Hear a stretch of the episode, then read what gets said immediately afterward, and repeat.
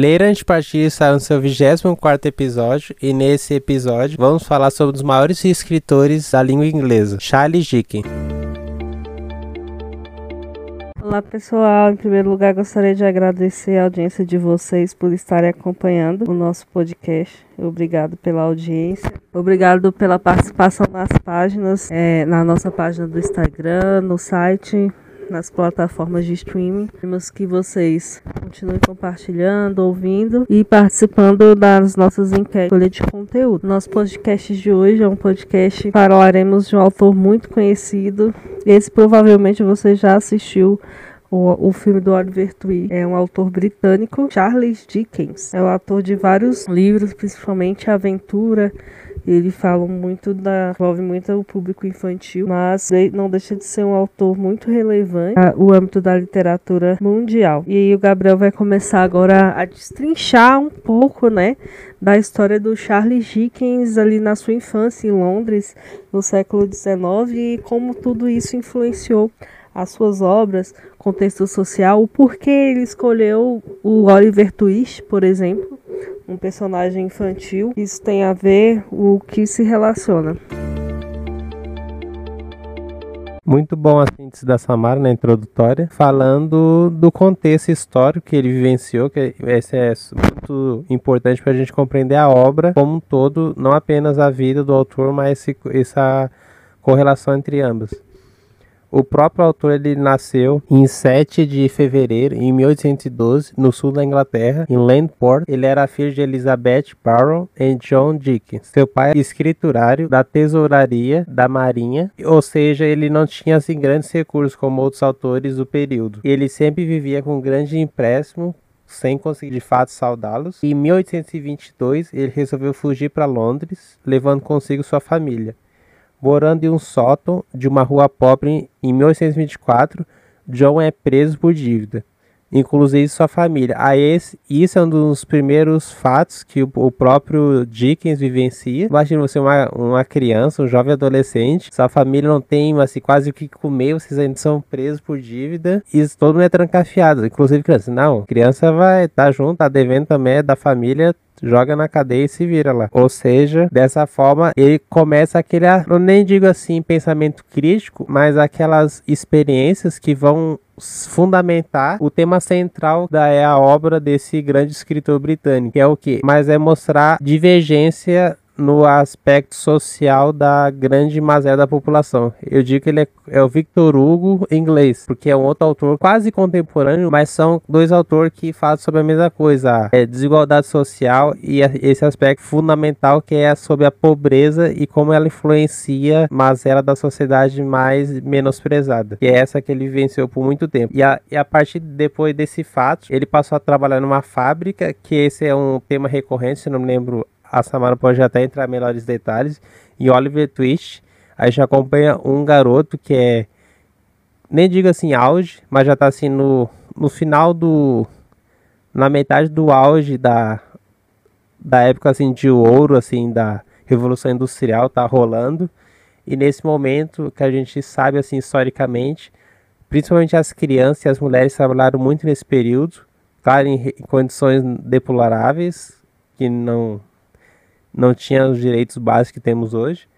Mas lá naquele período a gente consegue constatar que o próprio Dickens ele vivenciou muito esse aspecto de experiência já juvenil trabalhando, é, sempre já na tenra idade e dessa maneira ele começou a indiretamente anotar no seu diário mental coisas quando ele se tornasse de fato um escritor ele já teria aquela base ele não poder, ele não, claro, ele se inspiraria em alguns fatos, até outros autores contemporâneos a ele, outros casos que ele teve conhecimento até por jornais, que ele teve, trabalhou um tempo como jornalista, que eu vou comentar um pouco mais à frente. Mas, ou seja, ele usou vários aspectos desse na sua vida como autor, de fato. E ele começa a trabalhar numa fábrica de graxa. E esse é outro aspecto fundamental. E é muito peculiar, porque como ele trabalhou numa coisa de graxa, e até um, um curto tempo ele passou como fazendo trabalho de engraxate. É uma curiosidade quase indireta, assim, que se você observar atentamente, se, em todas as obras que ele escreveu, tem essa referência. Tem a referência de um. Pode ser, claro, não diretamente, mas bem superficial, de forma tangenciada, referência a uma caixa de, de graxa ou de fato o ofício da pessoa que realiza isso, engraxa o sapato de outra pessoa. Sempre tem essa referência porque isso é quase uma, nem digo assim assinatura, mas é um, uma coisa que, que, que carregou tanto assim pro lado não apenas pessoal, mas que ele vivenciou desde a infância, que ele sempre deixava uma deixa em todas as obras dele. E claro, ao longo do tempo, a sua servidão termina e ele retorna à escola, quando sua avó morre e seu pai recebe uma herança com a qual paga a dívida e reconquista sua liberdade. Charlie Dickens volta a estudar e entra na Wellington House Academy, mas logo teve que deixar a escola e arrumar um novo emprego. Em 1827, ele emprega-se como aprendiz na casa de um procurador judicial. Aos 20 anos, ele coloca-se no jornal Sun para relatar reuniões parlamentares e campanhas eleitorais, como eu comentei. Aí ali começa o nem digo assim o início da vida de escrita, mas já o que vai corroborar ele ter já os o elemento do que, que o escritor necessita, de fato. Em 1831, ou seja, pouco, muito pouco tempo depois, ele consegue um emprego como repórter parlamentar viajando pelas províncias inglesas e se divertir anotando episódios pitorescos. Indiretamente, assim, isso vai fundamentar, claro, não digo assim com grandes teses para corroborar minha fala, mas eu vejo assim na minha concepção, né? Claro, a sua pode se divergir da minha totalmente. Tem, tem essa liberdade, né? Mas eu vejo que isso nesse emprego ele conseguiu como digo assim, jornalista entre aspas, quase assim é o nem digo assim, é quase a trama do que passa o Oliver Twist, que é um, um romance muito interessante, que é de crianças, que é também focado por é, infanto juvenil e, e também não apenas para infanto juvenil, mas também, como a Samara comentou, ele tem uma parcela crescente do que ele escreveu voltada para esse público, mas ao mesmo tempo que consegue não apenas fazer ser interessante e também incrível para adultos lerem e, se, e, e terem prazer daquela obra. Ou seja, é um aspecto de ainda mais a, do âmbito pitoresco que eu comentei, né? Essa obra eu assim sintetizo com essa palavra, esse termo. E já me, em 1833, o Charles Dickens ele começa a elaborar umas suas primeiras crônicas, ele faz uma coletânea sem assinatura inicialmente e envia para Monthly Magazine. Um mês mais tarde, verifica que seu texto fora publicado e era lido por muita gente. E assim ele já começa a ser um autor muito lido. Isso que é o fantástico, é quase ele publicava quase no final da vida, que de fato seu livro foi publicado em livro, mas a maioria era publicado em folhetim. Era como se fosse a novela atual. Pensa, você quer ver o que vai acontecer no um conto de Natal, você ia pegar, comprar o jornal hoje, tinha um trechinho, comprar o jornal amanhã e tinha continuação da história. Era a novela do século XIX, todo mundo queria saber. E esse é um dos autores, nem digo assim de fama, mas ele também foi muito famoso ainda em vida, que ele vivenciou essa fama e também a grandiosidade, não apenas de ser um autor, autor reconhecido, mas como também vivenciar uma vida boa assim no âmbito financeiro, né, que ele conseguiu assim posteriormente viver apenas a literatura, né? E, a, e esse sucesso levou ele a redigir uma série de crônicas em linguagem leve e fácil, como a gente comentou anteriormente, narrando fatos reais e fictícios da classe média londrina. Assinava sempre com o pseudônimo de Boss, no Morning Chronic, que era o jornal londrino de maior circulação. Em 1835 ele publicou Esboço de Boss em dois volumes. Como eu comentei, já em pouco tempo ele começou a ver que ele tinha manha para esse ramo. Em 37 ele é convidado para acrescentar texto ao desenho do artista Seymour para publicá-los em capítulos mensais. Dix aceita e impõe que ao invés de redigir de acordo com desenhos esse ilustrasse os seus textos, e nasce assim as aventuras do Sr. Pickwick, obra publicada em fascículos em 1837. E dessa forma, o próprio autor conseguiu elaborar uma obra de valor que, de acordo com a mentalidade vitoriana, descrevia com saudosismo uma Inglaterra romântica e irreal. Criou duas personagens, Pickwick e Sam Wheeler, que recordavam Don Quixote e Sancho Panza, do espanhol Cervantes. E como eu comentei anteriormente, né, o próprio autor ele conseguiu fazer um, um sucesso muito estrondoso em um curtíssimo tempo, ao concluir um livro iniciar outro sem interrupção. A própria vaidade e a ânsia de reconhecimento do público não lhe permitiu descansar, que ele trabalhava agilmente nesse foco. Em 1838, ele publicou Oliver Twist, onde relata os infortúnios de um menino órfão que mora em um albergue e trabalha em uma fábrica, de onde foge para conviver com marginais, mas não se corrompe. Aí também esse outro aspecto também que a gente observa assim com uma certa constância na obra do autor.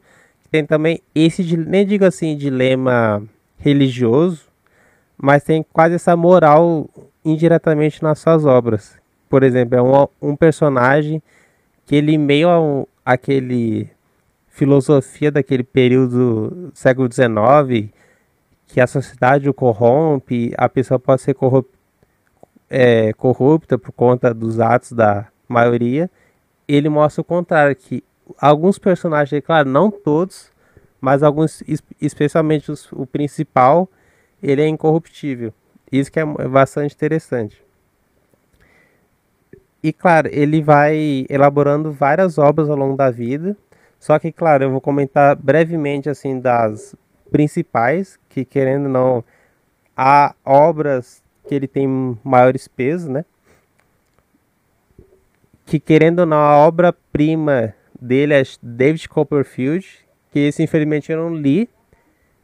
Já, eu já vi filme, assim, outros aspectos sobre a obra, que eu, eu só reconheço, assim, que a gente até fez a pesquisa profunda para fazer o episódio, que esse é um livro, muitos dizem que é muito fantástico, tem muito ainda interesse e curiosidade de lê-lo, mas essa livro em questão, o, o aspecto mais interessante que o próprio autor ele constrói uma obra fantástica, é um calhamaço, mais de mil páginas, só que é basicamente uma quase uma autobiografia do, dele mesmo. Ele constrói vários aspectos que a gente, conhecendo um pouco da vida, consegue criar analogias um do, do outro. E isso é uma coisa fantástica que transmite claro, às vezes um pouquinho exagero da, da era vitoriana que ele consegue transmitir, inclusive o combate à instituição inglesa, com o maltratamento dispensado às crianças nas escolas e como eu ressaltei muito na minha fala, a condição dos, não apenas do operário, mas da classe trabalhadora daquele período e a humilhação do encarceramento por dívida, como eu comentei que foi algo muito marcante na vida do próprio autor. Muito boa essa, esse apanhado geral que o Gabriel fez. Gostei bastante. Sobre a construção dos personagens também, como o autor decidiu construir é, cada personagem. Isso é muito importante na obra, né? Principalmente é, você vai um pouco, traz um pouco da, da vida do, do autor para poder construir construir o seu é, o seu império literário, né? E, muito interessante são esses personagens que se tornaram icônicos. É, talvez a obra não seja assim de, de conhecimento de todos, mas se você falar o nome do personagem, mesmo que ele tenha sido consagrado no cinema, é, ele é conhecido por pelas pessoas, né? E é um dos exemplos é o Oliver Twist. Na eu vou também falar um pouquinho, né, de, dessa questão do, do, do Charlie. Olha, até eu mesmo ia confundir, chamar o Charlie Dickens de Oliver Twist. É, de, de tão metonímico né, que ficou seus personagens tão forte. É, Charles Dickens é, foi esse escritor inglês que tem essas questões muito sociais ligadas à obra dele. O Gabriel falou um pouco sobre a vida dele, né, sobre prisão, como ele ficou órfão e as suas perspectivas e como isso se contrastava na, no período vitoriano. Se você for perceber no filme mesmo ali do Oliver Twist, você vai perceber esse ar vitoriano, esse ar século XIX e um pouco do lado obscuro, né? Lembra até um pouco assim do lado obscuro de uma série que surgiu agora é inglesa, a série do é, qual é o nome, Gabriel, daquela série? sumiu o nome, sumiu o nome do personagem dos, dos jogos. A família que é envolvida em jogos na Inglaterra.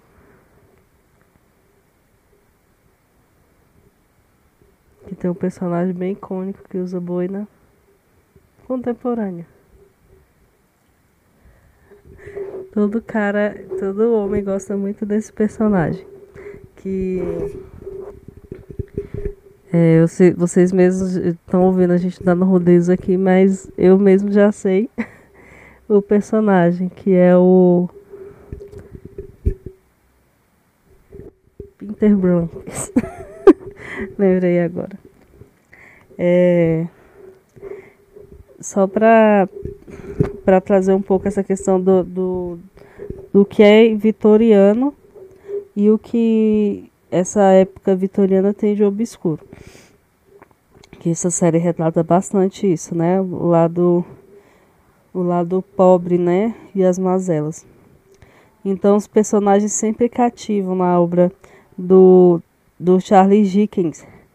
Tramas com muita crítica social, aspectos curiosos é, também são presentes por toda a obra.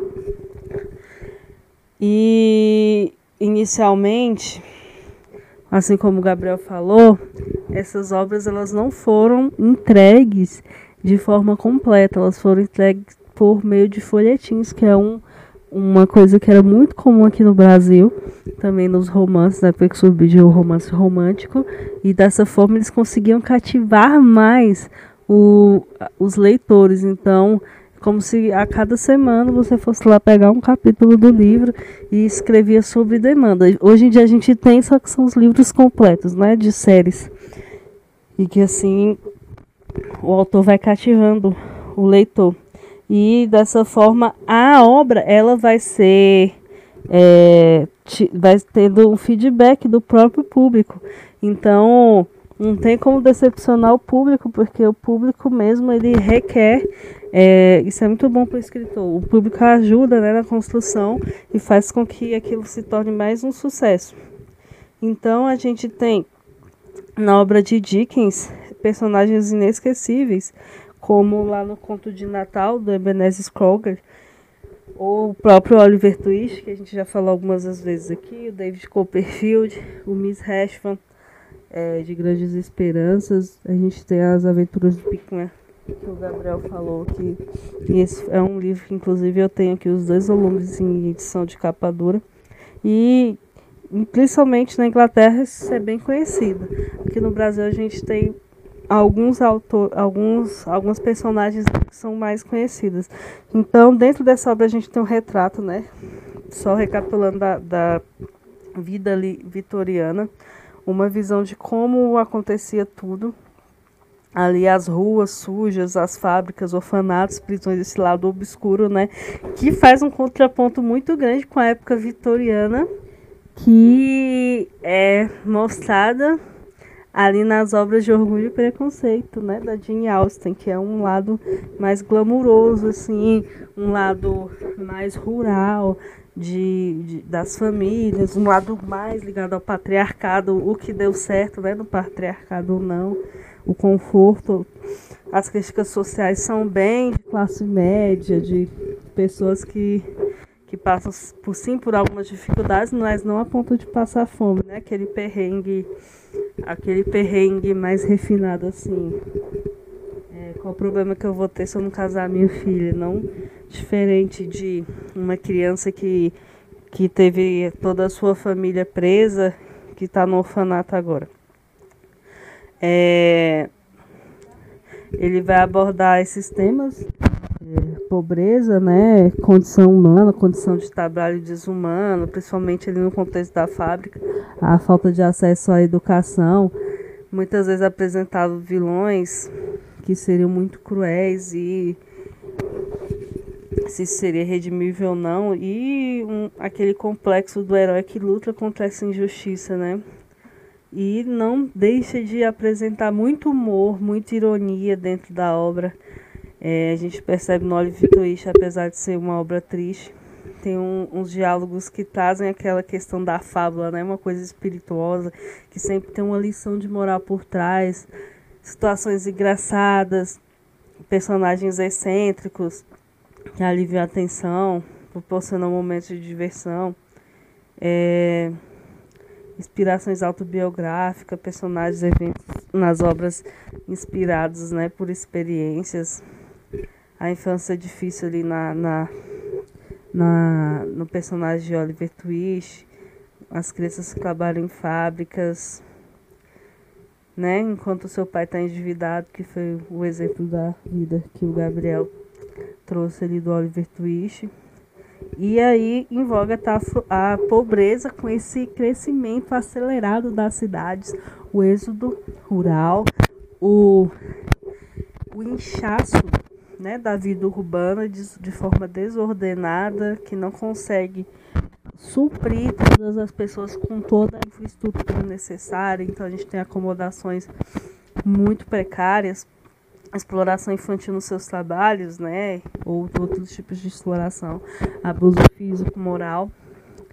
É, e tudo isso, todo esse contexto pitoresco, um pouco triste, ele acaba trazendo um, uma conexão mais duradoura com o autor, com, do autor com o leitor. Então, faz com que isso seja apreciado. A gente sente a apreciação né, naquela obra e entender mais um pouco daquele contexto. E por isso, essa obra toda dele é considerada clássico da literatura inglesa e é campeão aí de de adaptação para o teatro, que não é muito comum de todas as obras, né? A gente tem ali o Shakespeare com muitas obras adaptadas para o teatro, parece que esse era o foco dele. Mas a gente tem é, do Charles Dickens de forma bem, bem contundente assim, e consequentemente a gente tem cinema e televisão. E esse apelo atemporal, mesmo que a gente esteja num contexto de época vitoriana, ali de inchaço das fábricas, de desigualdade social, desordem urbana, a gente consegue trazer é, para os dias de hoje, é, adaptado para desigualdade social, que crianças também têm que ir para as ruas trabalhar, seja por falta de necessidades básicas mesmo do ser humano. É, as suas histórias vão ter esse apelo atemporal e capaci é, capacitando o leitor a entender essas, essas questões mais complexas da natureza humana. A tragédia que possivelmente vai trazer um amadurecimento maior, né? A, o lidar com a dor, que é um grande desafio do ser humano, né? A maioria dos seres humanos tem uma dificuldade grande em lidar com a dor, né? Buscam fugas rápidas. E e por isso é, tem uma, uma frustração grande, né? Porque aquela grande excesso de busca por, por, por felicidade sem compreender que há um sofrimento na vida, né? Não que seja necessariamente obrigado a viver uma vida desgraçada, seja abusos ou não. Mas isso é uma coisa interessante que a gente vê nessas obras, né? A lição de moral por trás do sofrimento. E os ingleses, russos fazem isso bem. É, queria trazer um pouco das aventuras do Sr. Pico, que é um, um romance mais engraçado, assim, que foi escrito pelo autor, foi publicado em, em 837, o Gabriel até comentou. É, e a gente tem três amigos dentro dessa história. E, é, e, e o contexto da história são viagens né, pelo interior da Inglaterra, algumas cidades dentro do país ali. E a exploração do país para conhecer, colher histórias interessantes que eles vão discutir ali num grupo que eles têm. E dentro dessa. É com, fazer uma, uma comparação bem bem forçada, mas lembra um, um, pouco assim daquela o Alto da Compadecida que tem essas peregrinações ali que as pessoas fazem no Nordeste, é como se fossem umas histórias assim, bem engraçadas, pitorescas, umas coisas bem fantasiosas mesmo, mesmo que acontecem dentro dessas viagens. Então, é, o senhor Pickman entra em, em encontro com um cavalheiro, trapaceiro chamado Alfred Jingle, e ele vai causar vários problemas para eles, confusões ao grupo e esse personagem ele vai se tornar bastante recorrente do, durante o livro, ele vai aparecer bastante e envolvendo, né, todos os todos os, os participantes do, do grupo Pikman é, em situações embaraçosas. É, eles abordam temas de amor, casamento. E apesar disso, de ter toda essa questão mais engraçada, excêntrica, não deixa de retratar como é característico da obra do autor questões de justiça social, política, pobreza. E ele tem um talento muito grande para fazer isso como uma sátira, que é como realmente se diz que se leva a leveza na vida, né? Usar um pouco do sofrimento e rir um pouco do sofrimento que você tem, é, para a partir daí extrair alguma lição. E assim ele vai desenhando a parte imperfeita da era vitoriana ali.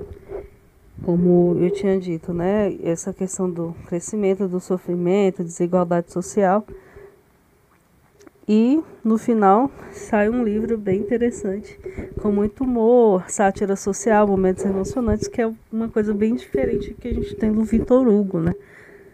O Vitor Hugo, por exemplo, Miseráveis vem uma pancada ali, né? Só de desgraça e de forma bem minuciosa falando dessa desgraça. Então, essa é, obra, ao meu ver, é uma das mais influentes, é uma obra-prima da literatura inglesa e é uma, é uma das obras mais relevantes, né? A gente tem o Oliver Twist, mas a gente tem essa obra um pouco mais adulta, né? O personagem é, não traga apenas é, sentimento de compaixão simplesmente por ser uma criança, né? Mas que trata também das questões vividas pela, pelos adultos. Porque muitas vezes as, o Oliver Twist é usado até como forma de punição para as crianças. É, ai, olha o que aconteceu com essa criança, vamos, ah, vamos valorizar a vida, né? E dessa forma os pais vão levando o, a obra e tudo que é escrito. Agora, depois dessa minha passagem pelo, pelo livro, essas aventuras, passar um pouco para o Gabriel, ele vai continuar falando mais um pouquinho do Charles Dickens, suas peculiaridades. Fantástica a fala da Samara, né? Comentando melhor um pouco das obras do autor e outros aspectos interessantes da sua vida. E agora, retornando brevemente para terminar outros fatos intrínsecos à, à biografia do mesmo. Em 1842, não voltando um pouco, 1900, 1839, ele publicou o romance Nicholas Nickleby. Nesse, nessa obra ele associa o cômico ao trágico. Ela é uma narração sobre que ele traz uma crítica, ele condena os internados do período, que a Samara pode comentar um pouco melhor sobre isso, dirigido por professor perverso e ignorante. Ou seja, ele não ficou apenas é, focalizando naquela crítica, por exemplo, do burguês que ganha muito dinheiro e caga para as classes, pro pobre, não dá dinheiro, não dá doação, tá? Não, você não ganha dinheiro porque tu não, não se virou, não tem aquela meritocracia que você precisa desenvolver para crescer na vida. Não é problema mesmo se tá passando fome.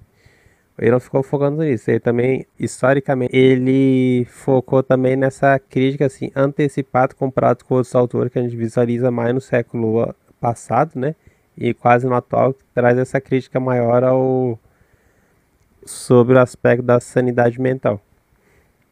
E em 1842, como eu estava comentando antes, ele viajou aos Estados Unidos, só que lá teve um grande polêmica, um que ele dá uma fala dele, que ele foi recebido como ídolo, mas contudo ele provocou uma antipatia da imprensa local ao declarar em um banquete em sua homenagem que os próprios editores americanos não pagavam os direitos autorais aos romancistas ingleses. Aí você pensa, o, o principal autor sendo homenageado fala, ó, oh, eles poderiam né, pagar pelo menos né, meu, meus livros lá, né, meu, meus direitos. Aí cria essa polêmica lá. Leve polêmicas que não vai faltar do próprio autor. Em 1842, além do Oliver Twist, o David Copperfield que comentamos antes, outra grande obra que até hoje é infinitamente republicada e reescrita na não apenas em livro, mas especialmente adaptação cinematográfica, nem digo filme com personagem mesmo. É um conto de Natal. Que ele, que ele sonou tão assim emblemático que ele, ele é parte integrante da mitologia natalina, natalina anglo-saxônica.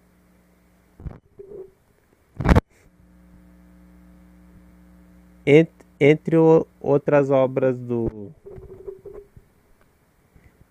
Que essa obra em específico eu achei muito interessante, que eu já essa eu tive contato, eu consegui ler ela, né?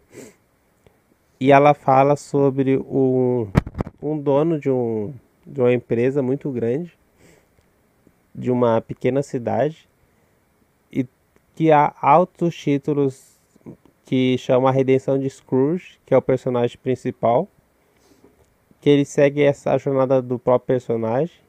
Ebenezer Scrooge, que é um homem extremamente avarento, pega assim, pensa o Pato Donald, aquele velhinho que é o Pato Donald, morrinha, só que dez vezes pior, esse é o personagem. E mistura com House, bate no liquidificador e dá esse personagem.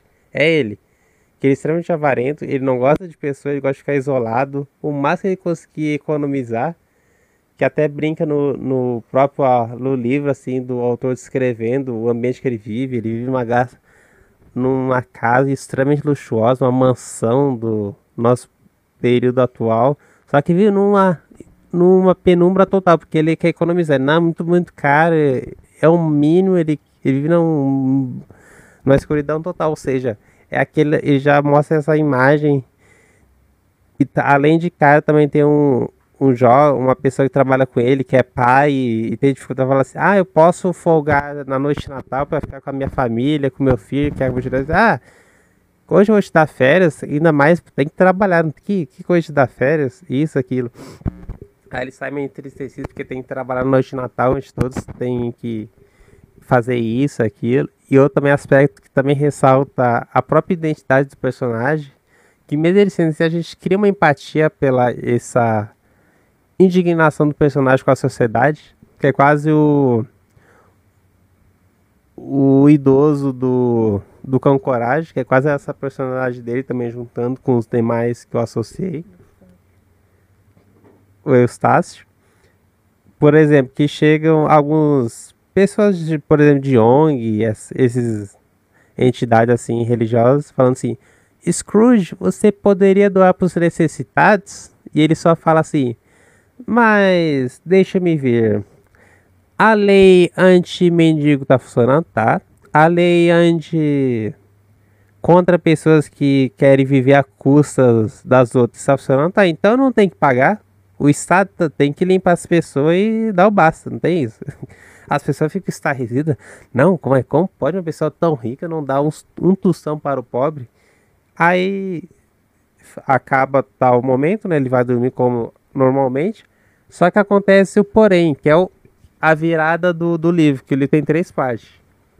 Que eu digo assim, três partes. Só que ele despreza não apenas é, os outros trabalhos, mas toda pessoa na sociedade ele não tá nem não tem essa empatia pelos outros, ou seja, é bem desprezível realmente. Só que na véspera do Natal ele é visitado por uma série de fantasmas. O primeiro fantasma mostra o passado. E, e, e a gente começa a demonstrar quase a, a, a, o histórico do porquê aquele personagem tem um, um aspecto de vilão, tipo Darth Vader, só claro, nas devidas proporções. Aí você consegue compreender porque, porque tem isso, porque ele sempre pequeno, ele não era assim, ele sempre foi desprezado, nunca as pessoas queriam ficar com ele, porque ele era, não era uma criança assim muito interessante de conversar. Ou seja, se ele ficou muito solitário, e começou essa tendência, ah, se eu tenho dinheiro, não preciso dos outros, eu tenho dinheiro e se, se vira. Posteriormente, ele é visitado pelo fantasma presente, mostra como as pessoas visualizam ele e como não aquela mentalidade, não digo assim, só mentalidade. O, o que as pessoas consideram quando, quando falam de você, quando você, ninguém pode ver, e só as pessoas têm aquela por exemplo, o que os seus amigos falam às suas costas, diferente dos seus inimigos. E por fim, o último fantasma não poderia faltar, o fantasma futuro, que mostra como seria após a sua morte, que é muito é um grande abismo do que ele esperar que as pessoas iam pensar sobre ele.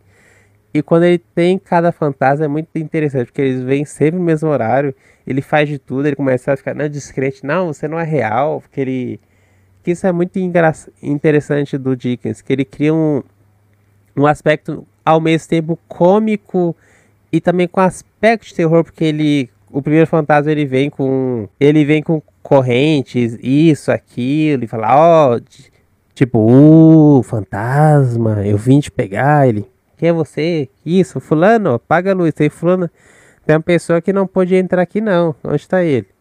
Ou seja, ele começa assim, não apenas a também, também questionar, questionar a sanidade do próprio personagem, falando assim, não, será que eu estou vendo coisa? Ou isso é coisa fruto da minha cabeça? Ah, deve, deve ser porque eu estou velho, sono, acordei cedo, ainda não, nem raiou o sol, ainda tô nem dormi ainda, e tá tudo escuro, eu vou voltar a dormir, deve ser coisa da minha cabeça. Mas não, o fantasma acorda ele, aí ele vai. É quase um, um, um livro fantástico. Ele aborda esse tema central, como, eu, como você pode ter constatado na minha fala, de trabalhar essa grande desigualdade social. Que quando termina o livro, o personagem se transforma de totalmente outra pessoa. É muito interessante como ele, o próprio autor constrói essa transformação do personagem que até você fica, pô, Nunca imaginei que isso iria acontecer. Por isso que ele até hoje é fruto de inúmeras referências na cultura pop e principalmente filme, teatro, especialmente porque a criança, criança gosta de mostrar isso.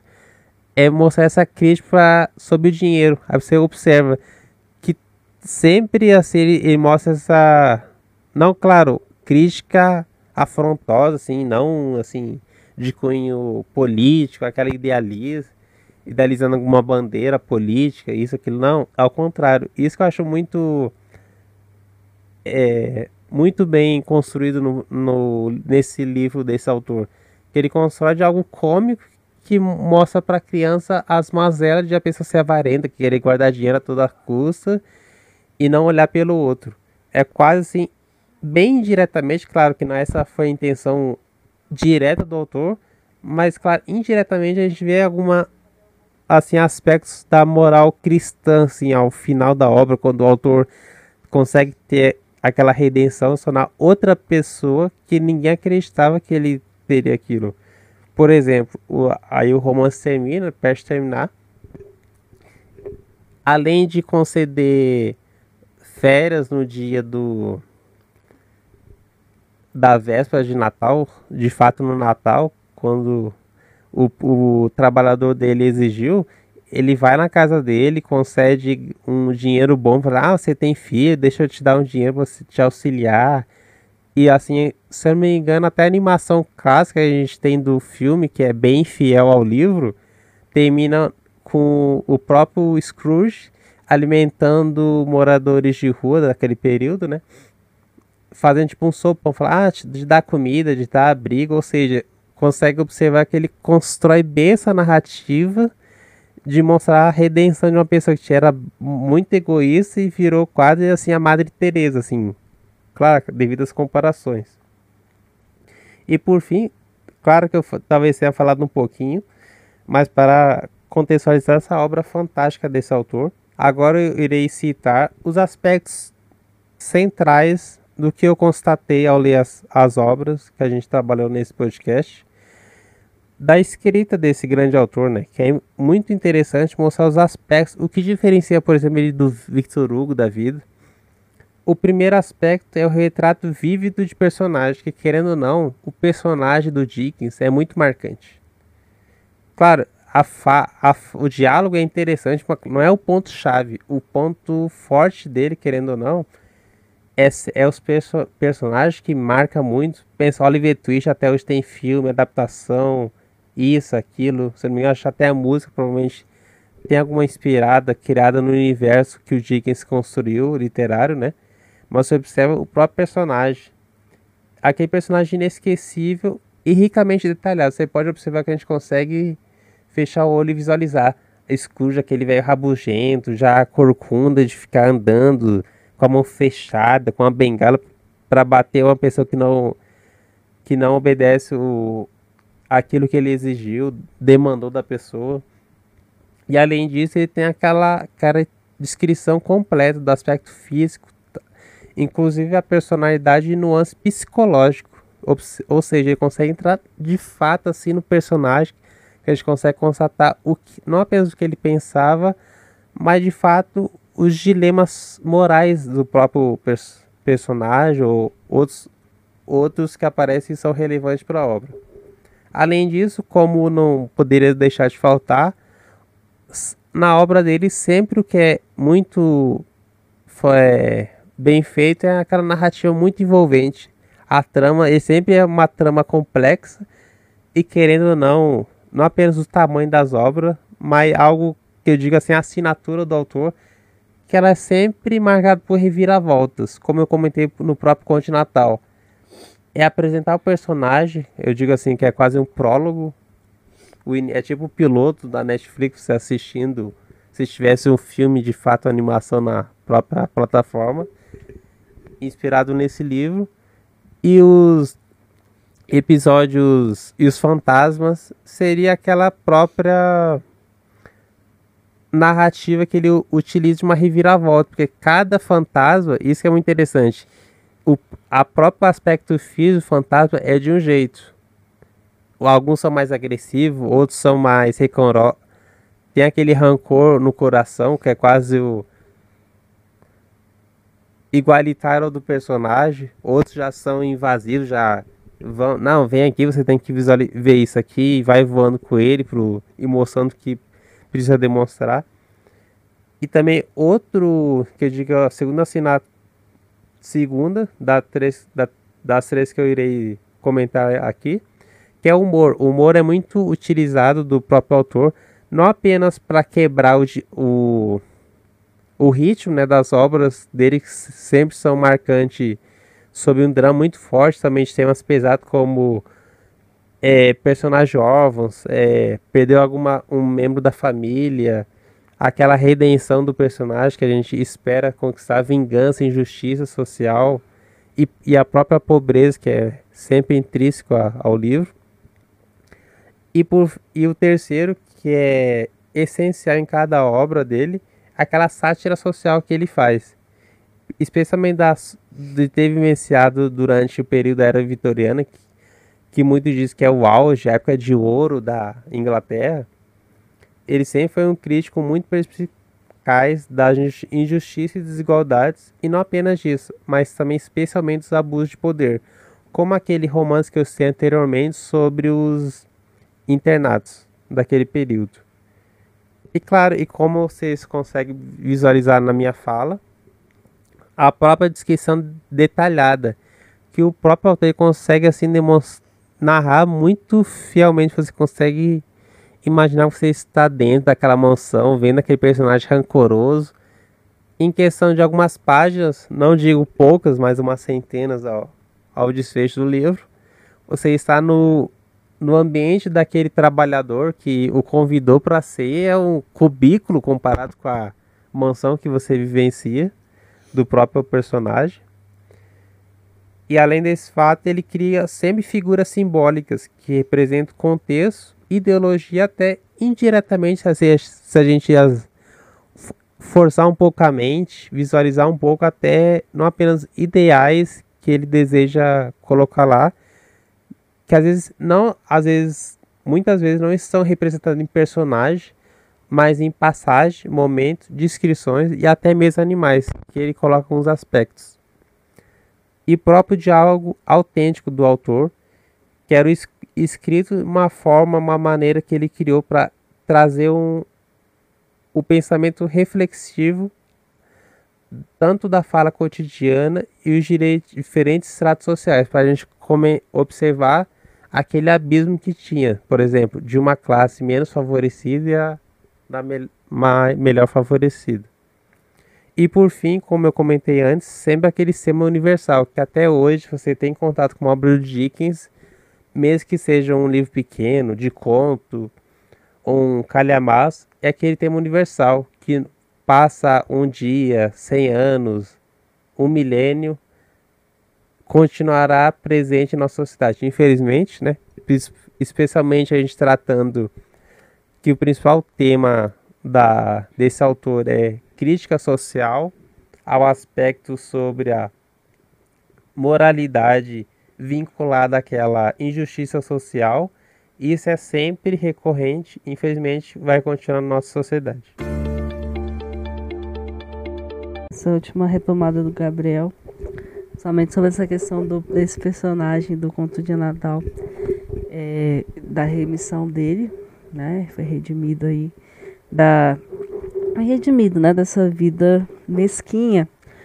É um destaque muito interessante que eu dou é justamente a necessidade é, que o Dickens tinha de tentar escrachar um pouco dessa dessa avareza e procurando um pouco a palavra, não apenas a avareza, mas o egoísmo mesmo das pessoas diante de outros que estão em situações de necessidade. É, não que todos sejam obrigados é, né, a ajudar a todos, claro, todos dentro das suas condições, mas é essa questão de dentro das suas condições também que eu observei na obra. Porque você pensa que há sempre uma necessidade de de se isentar dessa responsabilidade, né, de ajuda à pessoa que está necessitada. Ah, a igreja tem que ajudar os pobres. Ah, o Estado tem que, tem que ir atrás disso. Ah, mas esses são vagabundos.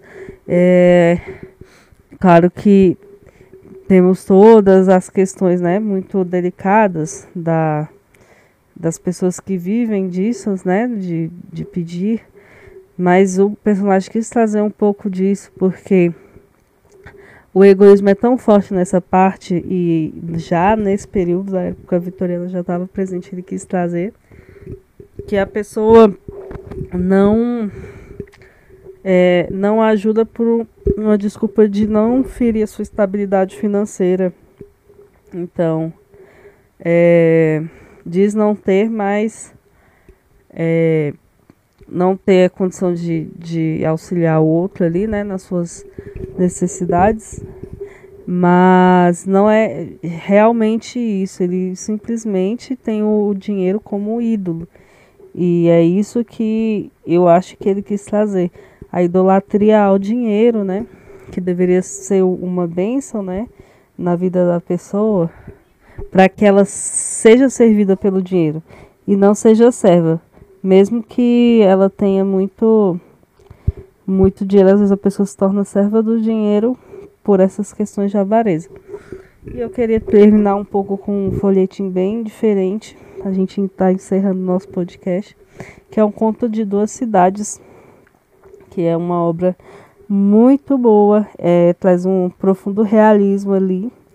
E o realismo é muito bom para tratar dessas questões sociais.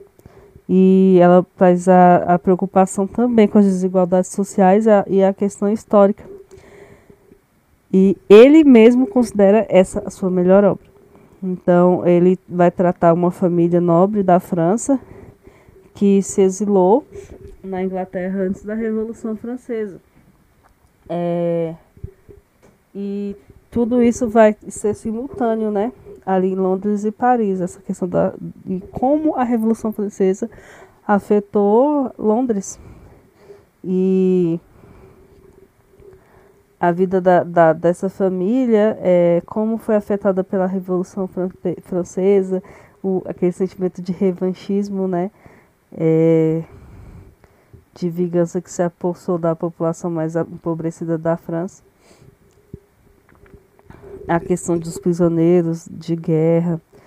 E a gente tem ali o chefe dessa família, que é da família Manet, que seria o Dr. Manet, que foi preso na Bastilha. Ficou 15 anos ali no. E isso é uma questão. Ele está tão bem, ambienta bem na história. No reinado do Luís XVI. E as consequências que isso traz para a sanidade mental dele.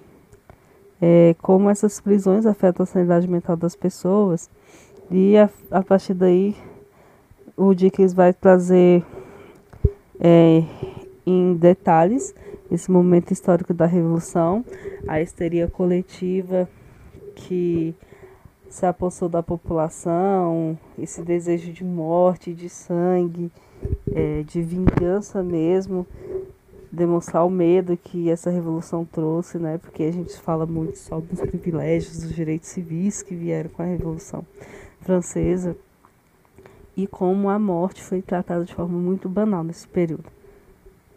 Então a gente tem ali dentro do conto de, uma, de duas cidades uma obra bem densa, histórico realista, é, e fala muito da Revolução Francesa e ele também traz um pouco disso, né? Ele estudou bastante a Revolução Francesa para trazer esse contexto. É, e é uma crítica bem complicada, assim, aos ideais, né? Que não foram respeitados.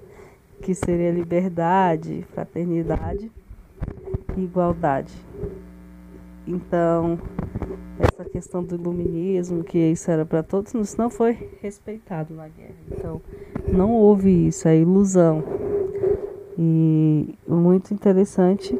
É, e essa era a última e essa era a última colocação que eu queria fazer. Acho que o Gabriel não tem mais nada para colocar sobre o autor. E o autor é altamente indicado. Você não conhece ainda, vá saber, principalmente se você gosta desses temas históricos, esses temas que trazem um pouco é, de realismo, de crítica social. É, não é uma coisa, uma crítica social forçada, mas é uma crítica social bem ambientada historicamente, tá? E com leveza. E esse é um, das coisas mais interessantes e que fez com que as obras dele fossem altamente elegíveis para o cinema. E a gente vai encerrar o nosso podcast por aqui. A gente agradece a você pela audiência, por ter voltado nesse tema e continue interagindo conosco lá na página a gente vai deixar alguns links aqui. É, se você estiver acessando pelo nosso site, ou se você está ouvindo pelo Spotify, volta lá. A gente vai deixar alguns links de alguns livros deles que a gente recomenda. Compre pelo nosso link, que assim você ajuda a gente e você não é prejudicado em nada. O valor continua o mesmo. E também vamos deixar links de alguns textos nossos que tratam um pouco dessa questão de desigualdade social e como a questão se relaciona no mundo. A gente já agradece pela audiência de vocês. Fiquem com Deus e até o próximo ler antes de partir.